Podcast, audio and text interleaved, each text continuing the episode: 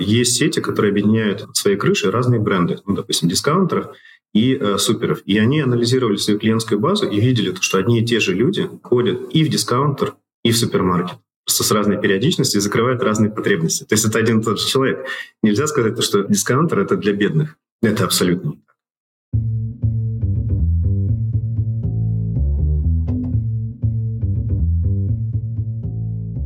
Привет! Я Юра Агеев, и это 292 выпуск подкаста Make Sense. Вместе с гостями подкаста мы говорим о том, что играют важную роль при создании и развитии продуктов.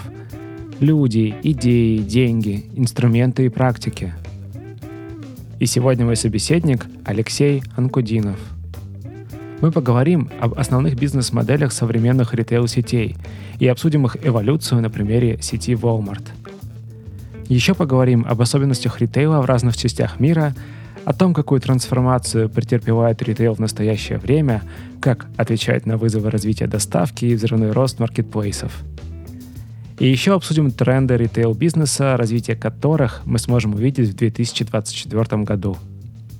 Подкаст выходит при поддержке конференции по менеджменту продуктов Product Sense – Наша следующая конференция состоится 5 и 6 сентября 2024 года в Москве. Леша, привет. Юра, привет. Расскажи немного про себя, пожалуйста. Я уже лет 20 занимаюсь развитием розничной торговли у нас в стране. Побывал в двух ипостасях, как со стороны клиента, так и со стороны интегратора. Поэтому ну, есть такое скромное представление, что очень хорошо знаю этот рынок. Сейчас работаю э, CPO в компании CSI. Мы занимаемся разработкой кассового ПО для крупнейших розничных сетей в стране. Ну и плюс система лояльности. Здорово. Слушай, ну вообще э, ритейл такая штука, с которой, наверное, каждый сталкивался. Сложно от него убежать вообще куда-либо. И сейчас в целом вот э, житель такого миллионника, да, уже и не миллионников, часто сталкивается с маркетплейсами, доставками и прочими штуками. Мы про это немножко коснемся в контексте беседы. интересно поговорить про то, как сейчас вообще чувствует себя ритейл, бизнес, и что вообще задает тренд его развития сейчас. Слушай, да, мы сейчас с тобой записываемся прямо перед Новым годом, и так или иначе, я думаю, что многие из наших слушателей, они а, задумываются о том, где будут а, покупать продукты к Новому году. Я думаю, что ты не исключение. Ну, слушай, кстати, забавно. Я вот обратил внимание, у меня под домом магнит закрылся. Я думал, что они сумасшедшие, что ли, закрылись перед Новым годом. А потом выяснилось, что они за выходные ремонт сделали и открылись снова. А, ничего себе. Они стали лучше? Да. Слушай, я тебе расскажу забавную такую историю, как я вообще пришел в ритейл. Так получается, то, что в 90-е годы я жил в городе Калининград. У меня отец тогда служил в Афганистане. Я помню то, что меня мать отсылала в магазин за продуктами. И вот как раз это было мое первое знакомство, маленький ребенок, который приходит в магазин, а надо понимать, что, ну, как выглядел тогда магазин в городе Калининград, ну, по крайней мере, тот, который рядом со мной. Условно, твой магнит не под домом, но рядышком. То есть было такое а, время дефицита. Помнишь, вот эти все кефирчики с э, такими пленочками сверху, да, треугольные э, пакеты молока? Я, да, я их только в кино видел, Ералаш. Да, да, да. И так получается, что вначале у нас стояла очередь в магазин примерно часа на два, а потом э, внутри в отдел. А мне так не хотелось долго стоять в очереди. Я думаю, блин, как же несправедливо. Ну, прям реально несправедливо. Я подбивался к кому-нибудь из взрослых в начале очереди, стоял рядышком, проходил фаст-треки. Лайфхак. Да, да, да. Вот. И, видимо, этот детский опыт привел меня так или иначе в ритейл. Я в свое время работал в розничных сетях на Урале, потом перешел в интегратор здесь, в Питер. И давай поговорим как раз про развитие ритейла. То есть мне всегда интересно было, как розничные сети развиваются, с кого копируют свой опыт. Ты упомянул «Магнит». Это же, наверное, один из самых показательных ритейлеров в стране. Кто-то считает номер один, кто-то считает номер два. И их основатель Галецкий ну, не скрывал то, что свое видение развития компании он копировал с Walmart. И если посмотреть историю развития, когда Walmart открывался в 1962 году, он же был, в принципе, никем неизвестной сетью. То есть уже в то время было большое количество супермаркетов по стране, мы сейчас говорим про Штаты, которые вполне успешно работали, имели свою аудиторию, но мы же здесь все про развитие продуктов. Да, и давайте посмотрим, как была устроена бизнес-модель тех супермаркетов того времени. По сути, юнитом в тот момент а, являлся супермаркет, со своей экономикой, со своей аудиторией. То есть, в принципе, а, в то время все рассчитывали на то, что окупаемость супермаркета будет, если вокруг есть порядка 100 тысяч жителей. И, в принципе, платежеспособная аудитория, которая приходила и затаривалась в этом супермаркете.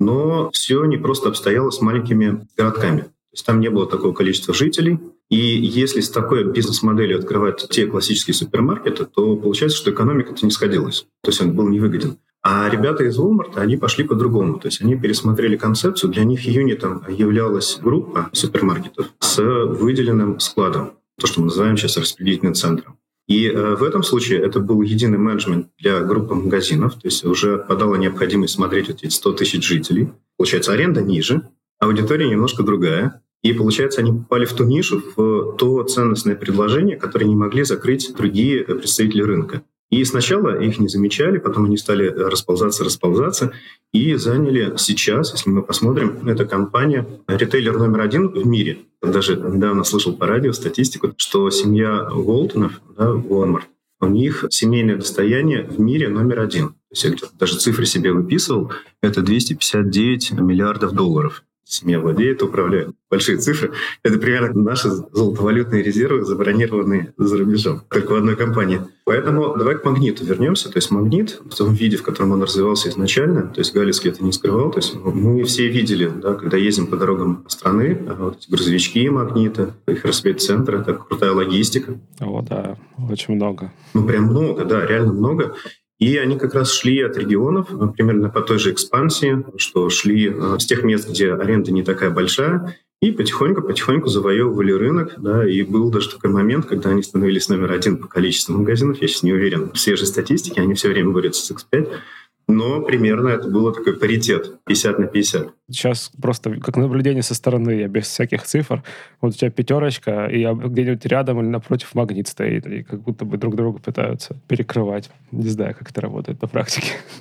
Слушай, на практике они сейчас конкурируют уже не, даже немного в другом формате. Даже есть такая метафора. А Все самое важное мы не видим глазами. Есть такое представление о развитии городов, о том, что, в принципе, город становится наша жизнь. Она во многом цифровая. И то, что мы видим в физическом магазине, оно не отражает суть всех процессов, да, которые происходят. Потому что вокруг этого строится яком. Да. Вот давай, слушай, а к тебе давай вернемся. Ты дома себе заказываешь основные продукты доставкой или ходишь в магазин? Я во вкусвилл хожу. А, слушай, one love. У меня э, жена просто фанат вкусвилла. Они прям большие молодцы, очень вкусные продукты делают. Да, там еще по калорийности хорошо получается. Но это не реклама, нет. Да, слушай, круто. Вот, и э, смотри, да, если мы э, посмотрим на развитие классического ритейла, а мы сейчас больше про классический ритейл, то он всегда развивался с оглядкой на этих крупных ритейлеров, да, таких как Walmart. То есть они всегда были образцом для рынка. И у меня есть где-то даже статистика, я видел, что они настолько изменили модель потребления в Штатах, что своими жесткими моделями закупок они перестроили рынок поставщиков. То есть был даже такой пример, когда, сейчас, наверное, это меньше, они обеспечивали за счет покупок у крупных китайских производителей 1% китайского ВВП в год. То есть одна компания, да, американская, она генерировала 1% ВВП целой страны да, огромное количество поставок. То есть понятно, что из-за этого умерло множество локального бизнеса в Штатах. Ну, наверное, года 3-4 последних они немножко переключаются на Индию, но в целом в зависимости, я думаю, процентов 60-80 э, так и осталось. Но не исключение, мне кажется, во всем мире. То есть если мы посмотрим, как развивается ритейл, мы же всегда ездим, смотрим, что происходит во всем мире. То есть исторически все IT-директора, руководители компаний – они, э, я сейчас про розницу говорю, ездили на НРФ, это Нью-Йорк Retail Forum, на Евроцис в Германию, и смотрели лучшие решения, которые там есть. Ну, а с точки зрения бизнес-модели ну, ориентировались на крупных игроков. И, наверное, для меня таким водоразделом был 2010 год, до тех пор, пока вот эта классическая модель работала и не произошла такая смена парадигмы глобальной. Еще раз, какая классическая модель? Классическая модель, когда э, люди ходят в магазин, Магазины представляют ценностное предложение по цене, по ассортименту, по лучшим ценам, по выкладке. И по большому счету магазины конкурируют друг с другом. Кто-то правильно сказал, то, что ты как э, потребитель голосуешь кошельком пойти в пятерочку либо в магнит. А давай вот немножко проговорим. Вот, а классические форматы, которые есть, это по большому счету гипермаркет, супермаркет, э, магазин возле дома. И сейчас новый тренд пошел – это дискаунтер. При этом я даже больше тебе скажу, на самом деле что магнит, что пятерочка сейчас больше конкурируют именно в физических магазинах, мне кажется, в формате дискаунтера. Потому что это такой вот отдельный тренд с ограниченным ассортиментом, с очень глубоким дисконтированием по ценам. То есть, условно, у тебя бананы будут по 90 рублей, а в соседней пятерочке или магните там лежат по 120. Ну, цены ну, так из головы взяты, но э, чтобы представлять порядок. И открытие такого магазина, оно вполне может подубивать соседние классические супермаркеты. Долгое время, но это везде в мире было, то, что люди стремились ездить в большие молы, в гипермаркеты. Как мы их представляем, это Ашан, Лента, Окей, крупноформатный магазин, где можно было накупиться на целую неделю и по хорошим ценам. А супермаркет – это формат а, больше с таким обслуживанием, сервисом. Ну, наверное, самый показательный – это азбука вкуса и а, вкусвилл. Там есть люди, да, с которыми можно поговорить. Не всегда, да, но предположим, что да. То есть, по крайней мере, сервис там однозначно будет лучше. Да, я тебе даже анекдотичную ситуацию расскажу о том, как в Азбуке вкуса, это, наверное, был первый проект, где мы запускали в стране кассы самообслуживания. И это был такой интересный опыт, того, что они молодцы, они делали самое передовое решение, а, и действительно круто. Но оказалось то, что а люди-то приходят туда за сервисом, и тут получается, что ну, ты вроде да, дал крутое решение технически, а люди ожидают, что тебе чуть ли не до багажника донесут пакетики с едой. Да, там контингент такой клиентов. Да, и э, в этом-то и суть. То есть ну, ты приходишь в супермаркет, да, чтобы ты выбрал какие-то вкусные вещи. Вот у меня дети, например, водят меня в азбуку вкуса, э, чтобы взять рыбу-попугая. Да, где мы еще найдем? Ну, явно не в магазине возле дома. Подожди, а вот а, а в этом смысле тогда, получается, магниты и пятерочки — это не супермаркет? Смотря какие. Ё-моё. Нет, ну слушай, так и есть, да, это магазин возле дома. То есть э, гипер — это большой ассортимент и вообще там food, non-food.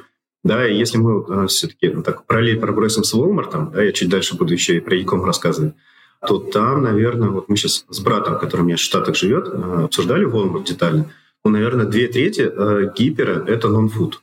Нон-фуд это что? Это магазины там, как Леруа Мерлен, э, типа, не знаю. Да не совсем. То есть это вот как раз гипермаркет, в котором ты можешь прийти, купить э, школьную форму, тетрадочки. Захочешь, у тебя сломалась кофеварка, купить кофеварку, да, то есть условно под одной крышей ты можешь купить вообще все, что угодно. Так, немного забегая вперед, я вот просил даже сравнить Amazon и Walmart с точки зрения цены двух товаров. Если мне тут дети захотели поиграть на Новый год, Nintendo Switch и э, Mario Kart Life. Это э, игрушка такая, машинка ездит с дополненной реальностью. Парадокс заключается в том, что апаритет, то есть в Walmart, допустим, Nintendo Switch дешевле, а в Амазоне э, Mario Kart Life.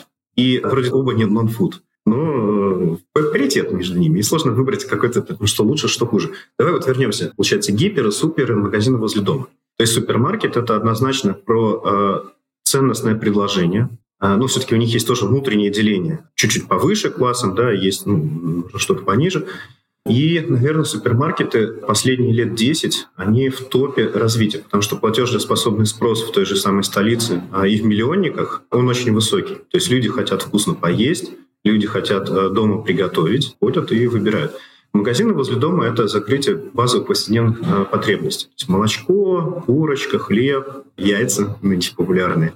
Вот. И популярный нынче формат дискаунтера. Причем мы со многими сетями разговаривали и в Сибири, и в Москве. Есть такое мнение, что в дискаунтеры ходят люди с низким платежным потенциалом. И, сейчас вот ярко выраженный дискаунтер, я не знаю, ты был а, в нем, не был, это светофор. Светофор, маяк у них. Пока только слышал. Да, соответственно, это ребята, а, они очень крутые в ценностном предложении. То есть они одна из немногих компаний в России, которые открывались еще и за рубежом. То есть они открывались в Германии, они открывались в Австрии, магазины работают в Испании, в других странах. Да? То есть ну, они одни из немногих, которые свое ценностное предложение смогли транслировать из России в другие страны. Отдельный вопрос, насколько там сходится экономика или нет – но их модели они не ориентируются на всех покупателей. То есть э, это ну, порядка 5% людей, да, которые придут и выберут из того ассортимента, который нужен. Вот я, например, спокойно, с удовольствием захожу и знаю, что там вкусное и недорогое мороженое. То есть вот такие большие рожки. Да, вот я, прям фанатею куда-нибудь в Краснодаре или в другом городе захожу, мне нравится там взять мороженое. Что-то другое я не беру, но вот мороженое я прям там, если кто-то будет из светофора слушать, такой лайфхак. То есть я прям фанатею от стоимости вот этих больших рожков.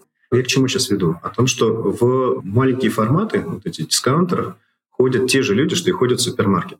То есть есть сети, которые объединяют а, под своей крышей разные бренды, ну, допустим, дискаунтеров и э, суперов. И они анализировали свою клиентскую базу и видели, что одни и те же люди ходят и в дискаунтер, и в супермаркет просто с разной периодичностью закрывают разные потребности. То есть это один и тот же человек. Нельзя сказать, что дискаунтер — это для бедных. Это абсолютно. Но сейчас, вот к чему я сейчас подвожу. наверное, возник определенного рода кризис гипермаркетов. То есть сейчас развиваются малые форматы. В целом в мире происходит такое глобальное переосмысление времени, да, которое между работой, личным временем и временем, которое мы тратим на закрытие каких-то нужд. Допустим, если мне нужно сходить в магазин, и при этом я полдня трачу просто, чтобы съездить в гипермаркет, да, я начинаю задаваться, а ради чего? Ну, то есть это серьезный такой вопрос. Особенно если я могу э, сейчас уже купить все то же самое с доставкой по той же цене. Ну, а зачем мне тогда инвестировать кучу это времени? Прям огромный вопрос такой, да, тогда возникает. Да, и для меня, наверное, вот здесь похвалю тоже нашего клиента, One Love, э, это гиперглобусы. Наверное, одни из лучших гиперов, которые есть в стране, в мире. Свой пример поделюсь. Допустим, если я еду из Питера в Москву, я всегда останавливаюсь в Твери и кушаю в гипермаркете. То есть у них очень крутой ресторан, примерно такой же, как раньше был в Икее, то есть, соответственно, за разумные деньги, хороший выбор качественных блюд, я получаю от этого огромное удовольствие. То есть, по большому счету, людьми движет несколько посылов. Да? То есть есть утилитарные, ну, забить холодильник. Но а, сейчас начинают превалировать ну, вот, по пирамиде масла и другие ценности. Это а, хорошо провести время, получить удовольствие от вхождения в магазин, покушать. Да, и если мы под одной крышей находим вот эти все удовольствия, то с гораздо большим э, рвением, стремлением придем и посоветуем друзьям это место. Ну, мы сейчас говорили про такую классическую модель развития магазинов, в которые мы можем зайти, открыть дверь, купить продукты, может быть, поесть. Я поделюсь тоже опытом. Долгое время, у меня жена фанатеет, мы любители Японии. Раз пять-шесть уже туда ездили. Я месяца полтора назад вернулся оттуда, изучал, как работают э, японские ритейлеры, для меня, например, таким показательным моментом было развитие малых форматов. 7-Eleven? Да, 7-Eleven. У них есть что-то наподобие нашего фикс-прайса. Это стоянники. По сути, такая это магазинчик пешей доступности. То есть вот из любой точки, где бы ты ни находился в крупном городе, метров 200, и будет такой магазин. И для меня открытием было, почему они там не делают э, самообслуживание, например. Наверное, ответ э, кроется в том, что это про людей. То есть я как человек туда прихожу, и закрываю какую-то такую простую потребность. Получить интернет-заказ или выпить кофе, съесть пирожок. То есть вот какие-то такие простые э, нужды. И там нет такого большого потока людей. Там всегда есть человек, который тебе разогреет еду. Да, да, и получается, что ну, это, это мило, это хорошо, ну, и я всегда понимаю то, что голодным я там не останусь. Но при этом они любой процесс доводят до совершенства. Мы чуть дальше будем забегать. Вот я э, прям э, засмотрелся на их процесс, как они организовали Селскан. Знаешь, что это такое? Это когда цены проверяешь на товар? Это когда у тебя либо выдается устройство, либо у тебя мобильное приложение, а, с помощью которого ты сам сканируешь товары, набираешь корзину, потом через а, Fast Track, выделенную зону кассов, без очередей, идешь, оплачиваешь сам и быстро выходишь. У нас даже были такие истории, что пока это работало в Ленте, в Окей, в ряде других а, магазинов, сейчас только Гиперглобус этим пользуется. Перед Новым годом были даже драки за эти слсканы, потому что на обычных кассах огромная очередь, ну, сейчас как раз же перед Новым годом, а людям так удобно смотреть, проверять цены, если особенно ценники не обновлены. И они управляют своей корзиной, видят все акции, управляют чеком, и потом быстро, без каких-то задержек, выходят и оплачивают. Это прям а, здорово. Но давай вот к Японии. Мне понравилась такая история, что а, все предусмотрено для человека. То есть в мобильном приложении есть твоя история покупок, ты авторизируешься, начинаешь сканировать. На тележке у тебя есть специальный держатель для телефона. Ты аккуратненько сканируешь, ты не в руках держишь, в тележку все сложил. Потом ну, все равно же нужно проверить. Сейчас такой мостик назад к Walmart проброшу. У них же тоже внедрялся Soulscan, и они называли из того, что там есть риск потерь, не scan and go технология, а просто go. Потому что есть ну, типовые варианты, когда люди сканируют 100 тортиков, ну, точнее, покупают 100 тортиков, сканируют только 40. И вроде выборочная проверка, то есть ты проверяешь, там выборочно все, вроде тортики есть, да, три отсканировал, в корзине есть, а их по факту наносится больше. Поэтому, как у любой технологии, нужно проверять обратную сторону, насколько она фродоопасна или нет. Так вот, давай обратно к этим магазинчикам Японии, потом к Кикому будем переходить. Вот я набрал корзину, то есть я подхожу к определенной зоне и с тележкой заезжаю на весы. И там сидит девушка, которая э, контролирует непосредственно вес этой тележки. Она прямо в мобильном приложении считывает мой QR, видит то, что вес сходится, визуально сравнивает то, что у нее на экране показалось с э, тем, что у меня лежит в корзине. И знаешь, по чисто по канбану она вешает стикер либо зелененький, либо желтенький, либо красненький. Ну, то, что проверять, не проверять. Вообще настолько незамедляющий процесс, да, и настолько удобный. То есть милая улыбающаяся девушка тебе повесила зеленый стикер, ты получил кайф, пошел, просто взял, э, оплатил в киоске, и все, и никакого тебе, знаешь, потрясения. То есть это вот настолько удобно, безопасно. Весовой контроль просто какой-то автодороги. Ну да, и э, ну и там много других вещей было, сейчас не буду грызить голову. Давай вот, э, собственно говоря, что произошло примерно на стыке 2010-х годов? Мне кажется, ты знаешь, да, вот это изменение. А, учитывая то, что ты в основном все-таки в Якоме заказываешь. Доставка начала развиваться? По большому счету, да. Большое изменение в 2010 году произошло, что основными конкурентами ритейлеров классических стали являться даже не ритейлеры, а маркетплейсы. Если мы говорили про Walmart, то, в принципе, они не исключение. Аналогия, скажу, э, для банков. В свое время Греф э, сказал, что основным э, конкурентом для Сбербанка являются уже даже не банки да, развитие всех вот этих сервисов, которые позволяют людям брать деньги взаймы и финансовые отношения строить за пределами а, банковских институций. Мы а, на этой неделе очень плотно с братом дискутировали. Маркетплейс номер один в Штатах, ты знаешь, это Amazon. То есть там настолько все привязано, что все, ну, для людей Яком и Amazon это вот прям а, такие слова синонимы. И а, если посмотреть отчетность Walmart а, свеженькую, то они пошли как раз по этому пути. То есть они осознали то, что они должны условно возглавить этот процесс и э, стать фактически маркетплейсом. Это проявлялось во всех странах. То есть э, вот я даже сейчас немножко такой проброс сделаю, потом к этому вернусь. Когда э, Walmart выходил на рынки Азии, например, на китайский рынок, они были прям топчик. Очень крутые, все местные игроки их копировали. А потом произошла смена парадигмы. То есть люди стали хотеть быструю доставку, они начали смотреть на то, что ассортимента классического магазина им может не хватить. Да? То есть ну, такая совокупность факторов. И появились очень сильные игроки, вот если мы говорим про Китай, на местном рынке, с которых сейчас многие начинают копировать бизнес-модели. Фактически в эти модели стали вкладывать ну, просто невероятного объема деньги. То есть сейчас, понятно, инвестиции несколько снизились. С многими участниками разговаривали, ну, вот свой опыт приведу для нас, например, немножко непривычно. То есть вот ты, когда приходишь в магазин, ты как платишь? Наличными, карточкой? Карточкой. Но пока вот там в Таиланде жил, я очень быстро отвык от этого и начал платить по QR-коду.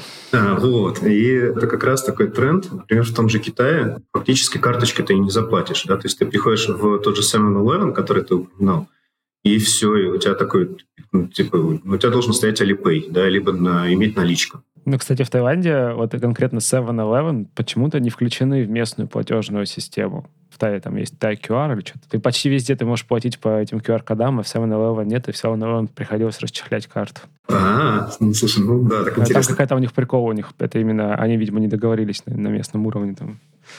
О, слушай, давай, если мы затронули тему QR, я, она у меня такая одна из любимых, а потом к Кику мы вернемся.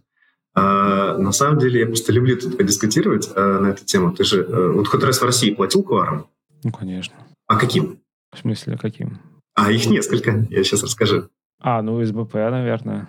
Или Сберпэй. Вот, да-да-да-да. У них немножко разные технологии, они конкурируют даже друг с другом. То есть, на самом деле, ребята из Сбера, они больше про деньги, то есть у них хорошая нацеленность на то, чтобы ну, сильно не снижать а, свои комиссии, но при этом давать ценностное предложение. А ребята из Центробанка и СБП, у них немножко про другое. То есть они сделали э, нашу, получается, национальную систему платежей, сделали то, что мы сейчас активно пользуемся как физлицы, да, активные переводы ну, то есть друг к другу, да, практически без комиссии. Но это немножко не про деньги. То есть мы же раньше комиссии платили банкам, да, за то, что переводили. Все равно платится, если ты больше 100 тысяч рублей в месяц гоняешь.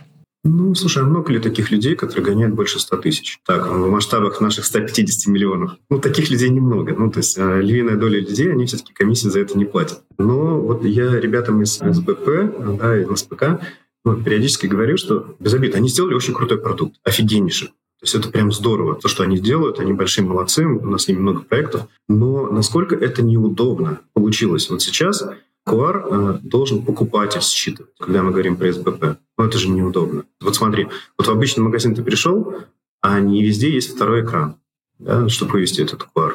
Напечатать на слипе, ну, в условном магните, ну, конечно, можно, но это время, да, и ну, тебе надо вот с этого слипа, с чека бумажного, ну, каким-то образом считать. Они сейчас в некоторых местах начали наклеечки наклеивать статичные, которые там как-то с кассой синхронизированы. Да, да, да. Ну, это, знаешь, скорее решение обходное. Как бы базовый сценарий не срабатывает, ну, давай хотя бы так сделаем. Но это немножко не то. И, соответственно, сейчас, наверное, самое лучшее решение, которое сделали, просто у них же есть метрики, то есть они хотят занять, э, допустим, 50% рынка да, э, платежей. Но мы знаем, что принципе, лучшие сети достигают 30% платежей по QR, несмотря на то, что это выгодно а, вроде как покупателю, там бонусы им всякие платят, выгодно ритейлеру. Но это не выгодно покупателю, там нет кэшбэка практически нигде. А, это вот любимая тема, да, да, да, да. Но сейчас же они начали массово говорить о том, что там, ритейлеры кэшбэки запускают, все дела. То есть, ну, по крайней мере, становится выгодно. То есть сейчас, ну, в лучшем случае это 30% платежей, а в реальности а, это, ну, колеблется возле цифры 10, и это сложно сдвинуть дальше. То есть понятно, что появились вот эти все истории с табличками. То есть, причем таблички, вот, про которые ты упомянул, они крутые. То есть в плане того, что можешь читать QR, там есть NFC-метка встроенная, то есть для тех, кто пользуется айфонами, да, это ну, хорошая тема. Да, то есть ты взял, прислонил, оплатил. Но всегда вопрос, где, как их удобно а, расположить. Ну, чтобы покупателю было видно, чтобы продавец из-за своей стойки объяснил, куда, как прикладывать. Ну, это же такие всегда воркараунды. Вот. А, наверное, лучший э, опыт это сделали ребята из Азбуки, э, ленты, когда они Яком опыт а, распространили на офлайн розницу. Что я имею в виду? Ты же, наверное, а, когда ходишь э, в магазин, перестал показывать пластиковую карту. Ну, я сейчас показываю, я же говорю, кэшбэк это получается. Ну, нет, я имею в виду приложение ты показываешь карту. А, это да, это да. Да. Так вот смотри, покупательский опыт говорит о чем? То, что ты уже э, открыл приложение и показал. Давай возьмем, смотри, твой опыт э, в Якоме. Озон, Wildberries, я не знаю, Wildberries пользуешься или нет, ну, сам факт. У тебя же там все сохранено. То есть тебе каждый раз средства платежа не надо предъявлять. В Озоне вообще какая-то там у них авторизация магическая на карту, что я, я вообще ее не трогаю, они сами все списывают. Это и радует, и пугает. Да-да. Я к чему говорю? То, что люди к этому настолько привыкли, и что, в принципе, уже нормальная ситуация, когда вот этот онлайн-опыт можно применить в офлайне. То есть люди уже стали доверять, что в мобильном приложении можно средства платежа сохранить. Вот я тебе на примере Лента Pay. Да, у меня просто магазин Лента внизу в офисе, здесь ну, там, через этаж спуститься. И насколько это удобно. То есть я подхожу, говорю, слушайте, вот моя карта, я хочу оплатить Лента Pay. Ну, или на кассе самообслуживания это вызываю. И прямо в приложении просто подтверждаю платеж. И не надо ничего сканировать, предъявлять, доставать. Ну, это же прям удобно. Да? Это и быстро, и очень комфортно для покупателей. Ну, вопрос то, что э, должно произойти, знаешь, изменение сознания, вот так же, как постепенно происходило, что, да, люди стали доверять тем же маркетплейсам. Да, то, что, ты, ты знаешь, что там какая-то магия есть по списанию, но, в принципе, она тебя не беспокоит, да, то есть какого-то фрода в этом отношении нет. Каждый раз, когда я слышу печальные истории про угон аккаунтов, вспоминаю об этом. Слушай, ну да, да, да, да, да.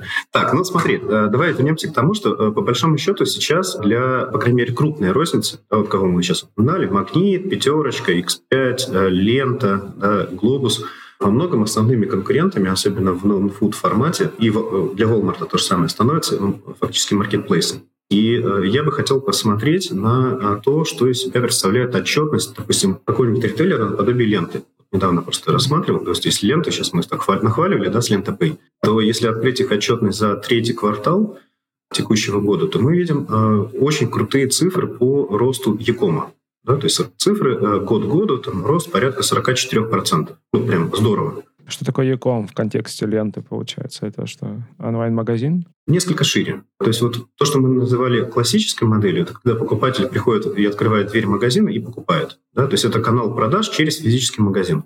А в моем представлении Яком, ну, не знаю, там коллеги из ленты согласятся или нет, но это несколько шире, это появляются каналы продаж через э, собственный интернет-магазин и через маркетплейсы. Это все-таки немножко разные. То есть мы объединяем это все под зонтичным брендом Яком, и даже они в отчетности себя на самом деле объединяют это.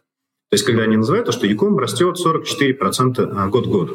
То есть, когда лента продает через э, Озон, это тоже Яком. Да, да, да. Вот. И мы говорим, а, окей, ну, год к году мы растем 44%. Прям очень круто. Там количество заказов увеличилось на 79%. Офигенно. Ну, то есть, ребята молодцы. Они же, ну, по большому счету, брали и переиспользовали э, там, дочернюю компанию «Утконос», которая уже там, раз пять меняла а, свои бизнес-модели. Так вот, э, давай вот конкретно к этому году клиенте, то есть рост э, 44%, количественно 79%, а если разобраться и посмотреть циферки чуть-чуть глубже, вот то, что ты спрашивал, что такое Яком, то там кроются интересные выводы. Вот я покопался в этих цифрах, и вот они прям публично заявляют о том, что собственный интернет-магазин вырос порядка 10% год к году, а маркетплейсы выросли на 154%. И так, знаешь, становится очень интересно. То есть получается, что ритейлер становится во многом в смысле омниканальным. вот эти мысли меня натолкнули на изучение рынка. Я не поленился, посмотрел отчетность всех крупнейших э, компаний, которые у нас есть в России, и на какие мысли наткнулся. Как думаешь, какую долю топ-10 э, российского ритейла занимает в физических магазинах? Порядок хотя бы. Ну, если нужно, уточню вопрос. Давай, я знаю ответ. Но до того, как я узнал это, я думал, они процентов 80-90 занимают, честно скажу. Ну, потому что они везде, кажется. Ну, вот эти крупные сети. Да, а по факту, если смотреть официальные цифры, то у нас в стране это порядка 40%. Да? То есть есть страны, у которых это 80%. А что такое остальные 60%? Слушай, ну это рынки, это э, маленькие магазинчики. Да, вот, которые... да, ну там типа какая-нибудь фасоль, авокадо в Москве там или что-то еще такое, да? Ну да, да, да, да. да. Яком, по крайней мере, в продовольственной рознице, да, если мы смотрим, то там э, топ-10 занимает порядка 90-95% рынка. То есть там консолидация очень сильная, и причем даже вот я сейчас пример ленты приводил, они входят в топ-10. Онлайн или офлайн? Онлайн. Онлайн? Угу. Да, они входят в топ-10 онлайн, но при этом мы видим то, что доля э, их собственного интернет-магазина и прирост, он чуть-чуть ни, ниже, чем у маркетплейса. И такой вот интересный вывод получается, и мы видим по нашим э, региональным сетям, которые, допустим, экспериментируют с собственной доставкой, ну, то есть они открывают собственный интернет-магазин, это же ну, такой новый взгляд на модель, то есть надо строить логистику, курьеров, сам интернет-магазин, сборку, ну, то есть много всяких этих процессов, да.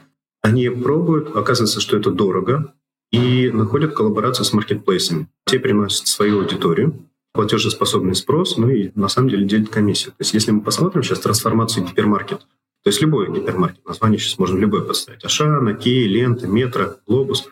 То есть по большому счету они потихоньку трансформируются в пункты сборки, выдачи. Да-да-да. На днях проходил мимо Ашана, там просто у них целый огромный такой отдел под Сбермаркет. Я такой, нифига себе. Да, они молодцы. И там дальше возникает вопрос, о которых еще до 2010 года, наверное, и не было. Да? А как обычному покупателю не стоять в той же очереди, что и сборщики? Ну, то есть уровень вопроса, да, ну, получается, с развитием технологий, вроде физически этот магазин остался тот же самый. Да, помнишь, мы такую штуку говорили, что большие изменения глазами не увидишь. То есть сам магазин-то остался тот же самый, а процессы вокруг него, каналы продаж, они несколько поменялись. И э, по факту, да, то есть э, вот эта трансформация гиперов, она происходит – то есть она уже произошла. Практически из любого гипера ты можешь заказать доставку по очень приемлемым вариантам. И напрямую из интернет-магазина, через маркетплейсы. То есть там тебе еще купончиков надарят. А сейчас даже происходит то, что раньше нельзя было представить. Да? Вот мы недавно одной из конференций обсуждали. Ну вот алкоголь-то даже нельзя, а скидки ниже МРЦ делать. Ниже чего? Э, розничной цены, которая рекомендована государством. Да. Но при этом, сейчас не буду говорить бренды, да, но многие из нас, наверное, слышали, что сейчас, особенно перед Новым годом, 50% кэшбэка на алкоголь. Вау, круто, да? То есть э, баллы потратить нельзя, да, а кэшбэк 50%. Ну, такая э, прям скрытая скидка, 50% на алкоголь. Ну, нет, ну, это не скидка, да, это бонусы, которые начислятся. Но э, я слышал про целые отделы в компаниях, которые переставали работать, затаривали с алкоголем перед Новым годом. То есть, да, были такие моменты. Вот это ехал как-то с таксистом недавно, он говорит, блин, как дорогой алкоголь стал прям дорогой. Ну, вот я привык пить такой-то виски. Говорит, а сейчас он прям неподъемный. Говорит, купи с кэшбэком. Он такой, что так можно было? Вот так вот сарафанное радио распространяет изменения э, в ритейле. То есть если мы смотрим по трансформации гиперов, то есть гиперы в текущей модели, которая была раньше, они обречены на снижение like for like или там прихода покупателей в физический магазин. То есть, по сути, сейчас их э, доставки их потихоньку съедают. Ну, съедают, да. И там есть еще другой момент, то что сейчас все ударились в категорийный менеджмент, оптимизацию, выкладки и все остальное. И вот я сейчас глазами покупателя скажу, что в моем представлении почему-то все гиперы, почти все, а, скатились в такой раскормленный супермаркет по модели. То есть не сказать то, что там намного шире стал ассортимент, и по ценам то же самое. То есть я, получается, как потребитель не нахожу ценностные предложения выгоднее по цене в гипере, чем а, условный супер, где красиво, хороший свет, можно еще рыбу со Шри-Ланки купить. ну, то есть парадоксально, да, то есть ценностное предложение, ну, там, да, шире ассортимент, но для ассортимента я могу тогда в Якоме заказать. Да, такие базовые покупки просто брать здесь э, в соседнем супере скрывать. И если говорить про тренды, то ну, понятно, то, что доля гиперов будет э, снижаться. То есть мы видим, то, что сейчас, если прирост в магазинах происходит, то в основном происходит либо в форматах возле дома, а, либо э, сейчас лавинообразный спрос на форматы дискаунтеров. Почему дискаунтеров? Потому что вот сейчас мы посмотрим на стык э, конкуренции Якома и э, в широком смысле, и физических магазинов. А, дело в том, что Яком, он не может нормально дотянуться до маленьких форматов. То есть это становится очень дорого собирать. То есть, наверное, пока не решен вопрос, а кто как будет собирать эти заказы. Ну, потому что ну, сборщиков, в отличие от гиперов, не высадишь. Да, при этом все хотят э, быструю доставку. Ну, вот, наверное, один из лучших примеров того, как организована сборка, да, это формат малых магазинов, который трансформировался в удобный и для икома, это Вкусвилл. Вот они прям молодцы. То есть у них, когда произошла пандемия, Ивенко в своих интервью говорил, что они не готовы были к такому лавинообразному спросу. И они через боль ну, прошли этот кризис роста. То есть они ну, тоже входят в топ-10 яком ритейлеров, да, которые ну, делают доставку. То есть они, э, если раньше заявляли, вот, еще лет 6-7 назад, что нет, они в Москве, то есть у них там плечо доставки, плечо от э, производителя, ну, сейчас они выходят уже и в другие страны, в Казахстан. И, и, в общем-то, если раньше говорили, что в Питер, да нет, ну, сложно будет выйти, как там надо много открывать, ну, у меня жена каждый день заказывает, у них прям здорово. Большая трансформация произошла в формате дарксторов. То есть мы с тобой такой формат еще не обсуждали. То есть когда физического магазина нет, я как покупатель туда не могу зайти. Да, но это вот все ребята из самоката, которые поломали модель старых служб доставки. Я не знаю, пользовался ты раньше iGoods или нет. В Москве, наверное, утконос, да, а в Питере это iGoods. То есть которые были на слуху, они везде, во всех гиперах были. Но потом, когда появилась идеология доставки за 15 минут, это поломало бизнес-модель вот этим классическим службам доставки. Потому что человеку не нужно ждать подстраиваться под курьера, это же всегда неудобно. Да? То есть если доставка в определенное время, это нужно ну, либо вечером, либо как-то подстраиваться, либо такая шутка была, Сейчас никто об этом не вспоминает. Volvo, ну, на полном серьезе, если рекламу старую посмотреть, они делали э, возможность доставки э, заказов в багажник э, машины. То есть, ну, что э, курьер может открыть багажник твоей машины. Ну, сейчас это странно смотрится, да? да. То есть при наличии 15 минут доставки зачем такой, такой продукт? Ну, вот, э, в свое время, да, на полном серьезе говорили, что Volvo сделала прогрессивную технологию, ты можешь доставить это все в багажник твоей машины. И вот, поэтому малые форматы однозначно будут развиваться. Дискаунтеры, э, люди будут ходить за молочком, за базовыми продуктами. Ну, и ради цены, наверное, в Викоме до конца этот вопрос не решится, потому что там, где есть человек, который доставляет, если считать ну, в целом стоимость этой доставки, стоимость товара, то получается, что экономика такой корзины однозначно для покупателя выгоднее будет в дискаунтере. Ну, то есть человек, у которого есть время, лучше, и для него стоимость корзины важна, если он не пользуется бонусами, он сходит в этот дискаунтер и будет расти.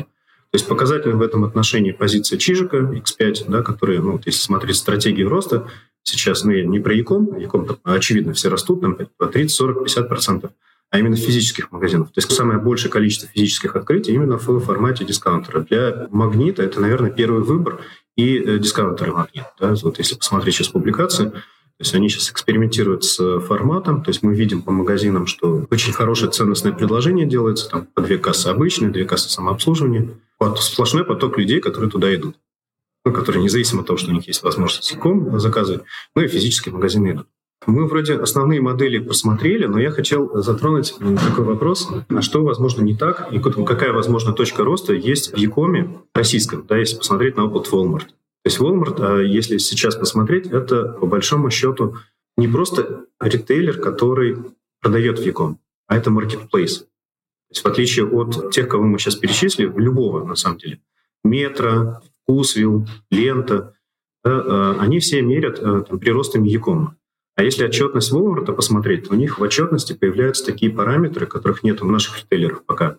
Это э, количество новых SKU, количество новых поставщиков, именно тех, которых физически в магазине нет. Что такое SKU? SKU — это единица. Это может быть бесконечная товарная полка. Да? То есть у тебя физический магазин ты не впихнешь, ну, количество позиций, ну, там 50-60 тысяч, ну, если это только не ювелирка, например, или книги.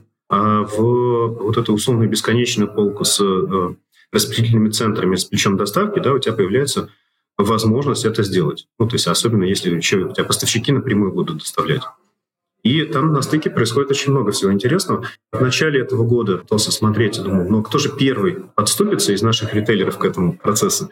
И мы, наверное, с тобой видели э, да, вот эти новости о том, что буквально в ноябре прошла новость о том, что Магнит покупает Казан Экспресс. Да, да, было. Соответственно, следующий год будет очень показательным. То есть пока мы не видим каких-то последствий, но явно у них идет такое внутреннее бурление, да, то есть у них появился уже готовый маркетплейс с пунктами выдачи, со своей логистикой. Кстати, он региональный, по-моему, если я не ошибаюсь, Казан Экспресс.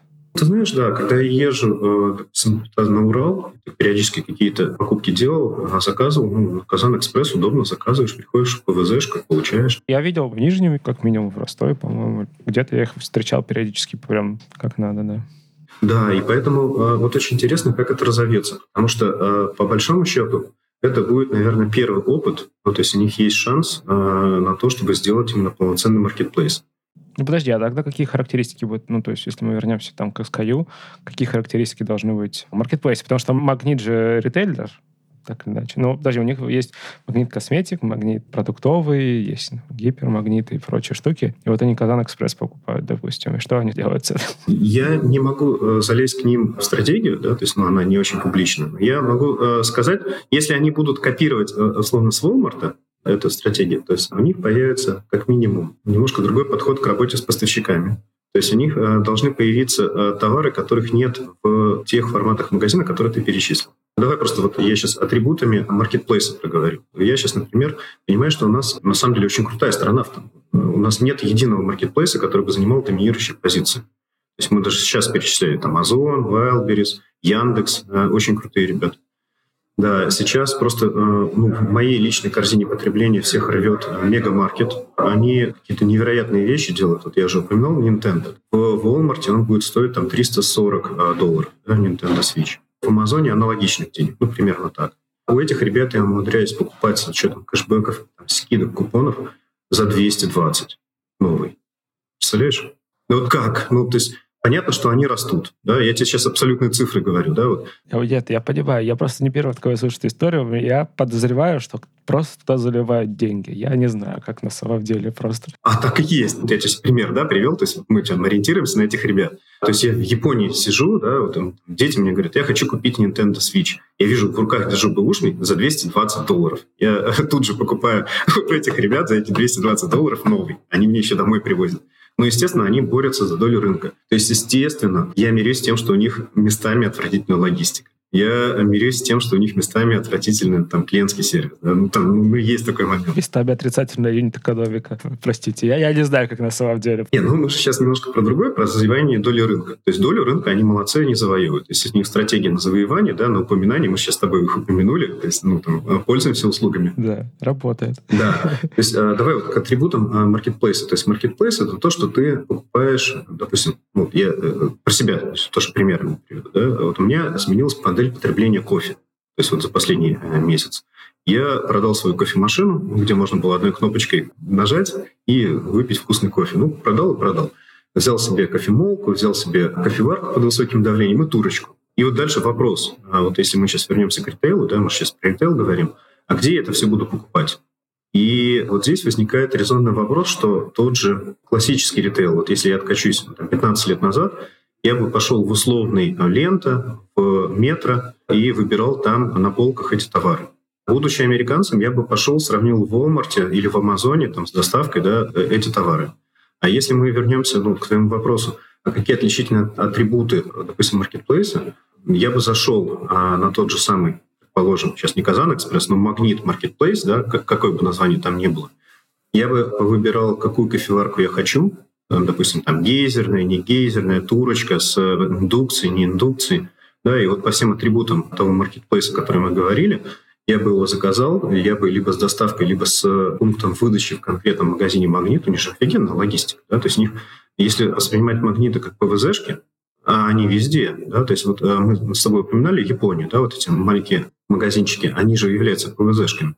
Вот до конца эту логику ни один из ритейлеров полноценно не довел да, чтобы магазины являлись еще ПВЗшками. Ну, они пытались немного. Ну, тоже X5 ритейл с пятерочками. Там, что, что там можно было получать у них там на кассе? Ну, слушай, да, там процессы просто надо перестраивать, смотреть. Да, в мой флоу это не зашло, жизненный. Ну, в общем-то, да.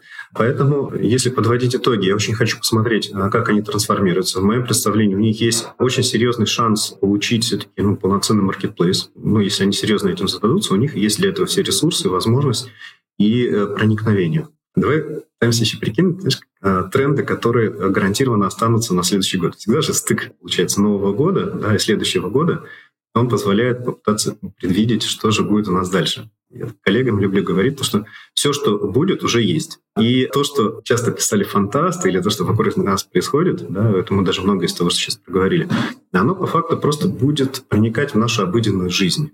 То есть э, вот как бы там ни было, вот, допустим, тренд номер один для меня, а мы не перестанем ходить в физический магазин.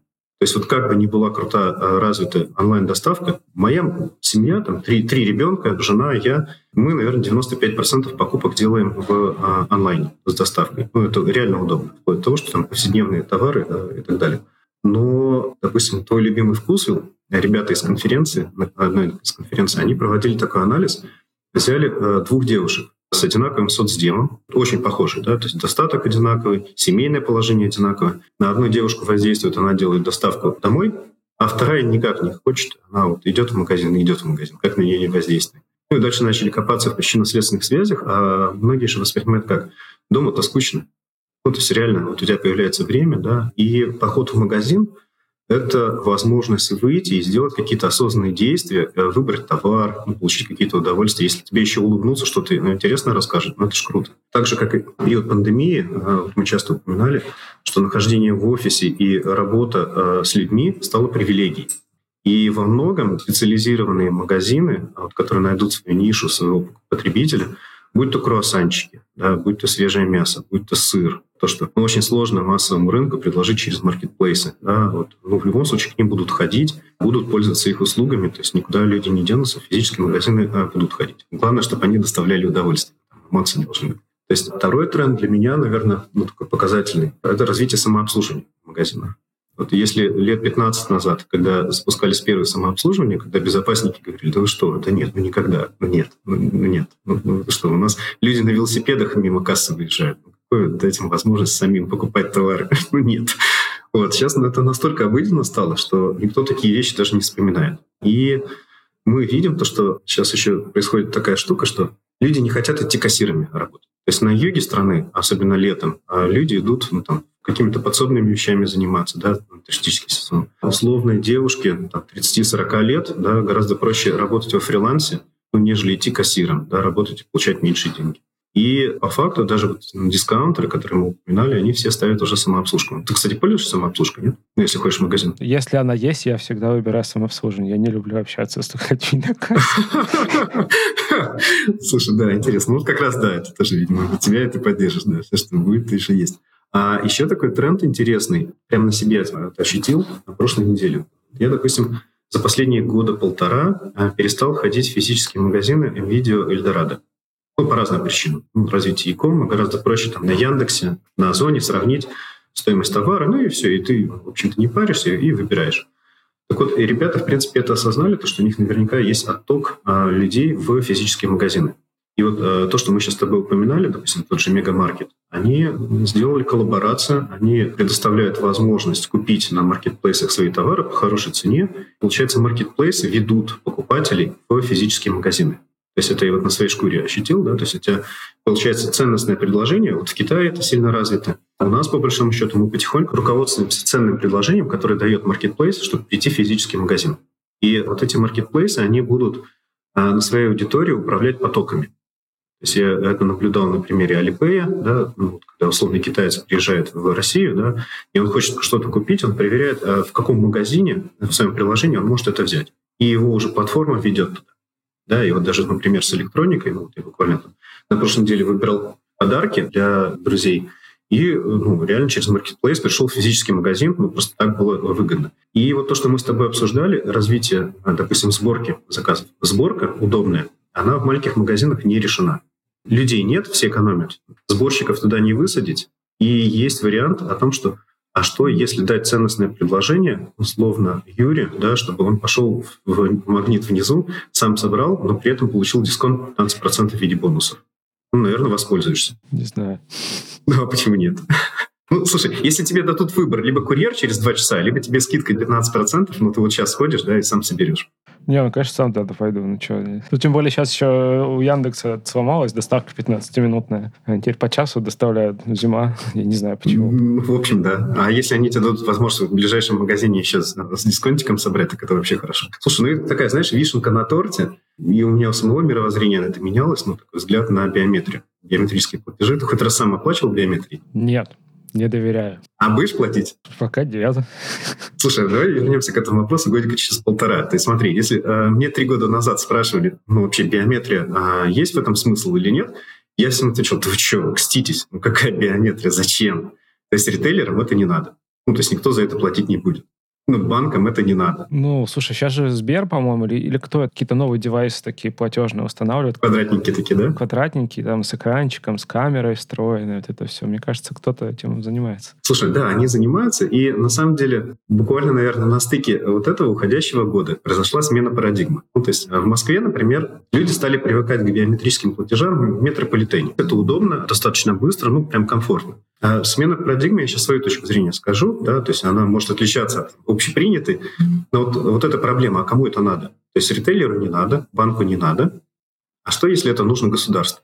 Вот ему-то она, возможно, и нужна. Да, и по факту мы видим, я сейчас просто вот уже там официальными цифрами, да, что Сбер за свой счет ставит эти терминалы. Понятно, что есть ну, в этом и логичное заявление, да, потому что ну, уход вендоров ряда, соответственно, этим надо управлять, новые терминалы, а почему бы не объединить сразу с биометрией?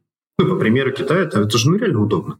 Тот же, э, допустим, вкусвил, ну, торговцы вкусвил с удовольствием оплачивает, по моей информации, э, лицом, и это не вызывает дискомфорт. И вот если мы упомянули Сбер, они уже установили ну, там, больше 200 тысяч таких терминалов. На самом деле, мне кажется, больше, начиная с лета. Ну, то есть мы им активно тоже в этом помогали по своим клиентам. И буквально недавно была статистика, то есть, понятно, в рамках Сбера это совсем капля в море, но все же тут важна динамика то, что в месяц производится порядка 250 тысяч биометрических платежей. Ну, на самом деле, когда рост от нуля, да, то есть, ну, я не скажу, что рост по экспоненте, но он прям такой большой и вполне удобно. То есть мы со многими ритейлерами обсуждали, то есть сейчас как еще в этом году президент подписал указ о том, что сейчас можно госуслуги использовать как цифровой паспорт. То есть цифровой паспорт, он является равнозначным бумажным. То есть сейчас, ну, допустим, примут э, подзаконные акты, и я надеюсь, что этим можно будет пользоваться активно. И здесь возникает вопрос, ну, с одной стороны, это хорошо. То есть, ну, сейчас биометрия, ну, платежи э, и СБР, и НСПК, и Центробанк, все вот эти истории пойдут. Ну, то есть ну, платежи – это понятно. Но дальше мы смотрим шире. Вот есть нерешенная проблема у ритейлеров, которая касается проверки возраста при продаже алкоголя. Ну, я не знаю, ты как покупал алкоголь, не покупал, но, допустим, если ты на самообслуживании покупаешь алкоголь, к тебе подойдут и спросят... Да, должен назвать человека специального, конечно. Да, то есть у нас, э, в отличие от той же Японии, моей любимой, да, то есть если я в Японии э, в баре или в магазине покупаю алкоголь, то меня спросят, моя ответственность, ты за рулем? Я говорю, нет. Тебе есть 18? Я говорю, нет. Ну, я принимаю на себя ответственность, да, там, под камеру, то, что, ну, вот я это честно сказал, да, вот все, я, я дальше могу пить. То по нашим законам, у нас на Васильевском острове Питере наблюдал, как одну китаянку так остановили, она с ящиком пива, и ей говорят, а покажи паспорт. Она говорит, так, не, ну есть, есть, вот скан. Он говорит, не, не, не продадим. Все. Это ответственность магазина со штрафами, со всем. И вот я надеюсь, что мы тут даже с одним коллегой поспорили на бутылку вина, что в этом году, в следующем, возможно, примут такое послабление, и разрешат по биометрии удостоверять возраст человека. Ну, то есть это реально бы помогло с точки зрения качества обслуживания. Круто, да? Также вот как в той же Японии есть а, карточка курильщика, я там в вендинговых автоматах да, по карте курильщика могу купить сигареты. Ну, спокойно. Ребенок не купит, а я по карте взял и купил. Да, и здесь, если ну, с помощью биометрии э, упростят процессы, ну, вот я хочу купить там вискарь, да, вот как тот э, водитель такси, ну, чуть-чуть я взял и купил, и не, и не прошу какого-то человека подойти и проверить, что-то у меня с паспортом, что у меня с лицом и все остальное. Интересно это все. Посмотрим, что разыграется. Прям крайне любопытно, потому что ну, это та сфера жизни, от которой ну, и куда не деться. И вот ты очень интересную мысль сказал, да, про то, что ну, изменения в самих магазинах, они не то чтобы заметны. Ну, то есть они меняются, они обновляются, но при этом они не стоят на месте, они продолжают развиваться, и Спасибо тебе большое за экскурс в тему по развитию ритейла. Да, слушай, а знаешь, еще такой интересный момент? Ну, ты же сейчас скоро на регату пойдешь. То есть мне как-то э, в Турции э, прям понравился, знаешь, персонализированный подход, когда э, у них был кораблик, магазин, и ты стоишь в стиль, и ты хочешь там пиво или мороженое, и ты пришвартуешься к этому кораблику. В этом плане и... очень ориентировано, да. Там Мигрос и Карфур, они э, по туристическим плотным каким-то таким местам, где много лодок останавливается, они пускают супермаркеты на воде. Это действительно так. Я пока еще, кстати, ни разу не ходил туда, потому что мы закупаемся надежно на неделю в начале. Слушай, ну попробуй, а потом расскажешь. Да, хорошо. Леш, спасибо тебе большое, было очень интересно. Пока. Давай, пока-пока. Это был 292 выпуск подкаста Make Sense. Сегодня вы слушали Алексея Анкудинова и меня, ведущего подкаста Юру Агеева. Если вам понравился выпуск и вы считаете информацию, которая прозвучала полезной, пожалуйста, поделитесь ссылкой на выпуск со своими друзьями, коллегами, знакомыми. Ставьте лайки и оставляйте комментарии в сервисах, где слушаете подкаст – это поможет большему количеству людей узнать о том, что он существует. Спасибо, что были с нами. До следующих выпусков. Пока.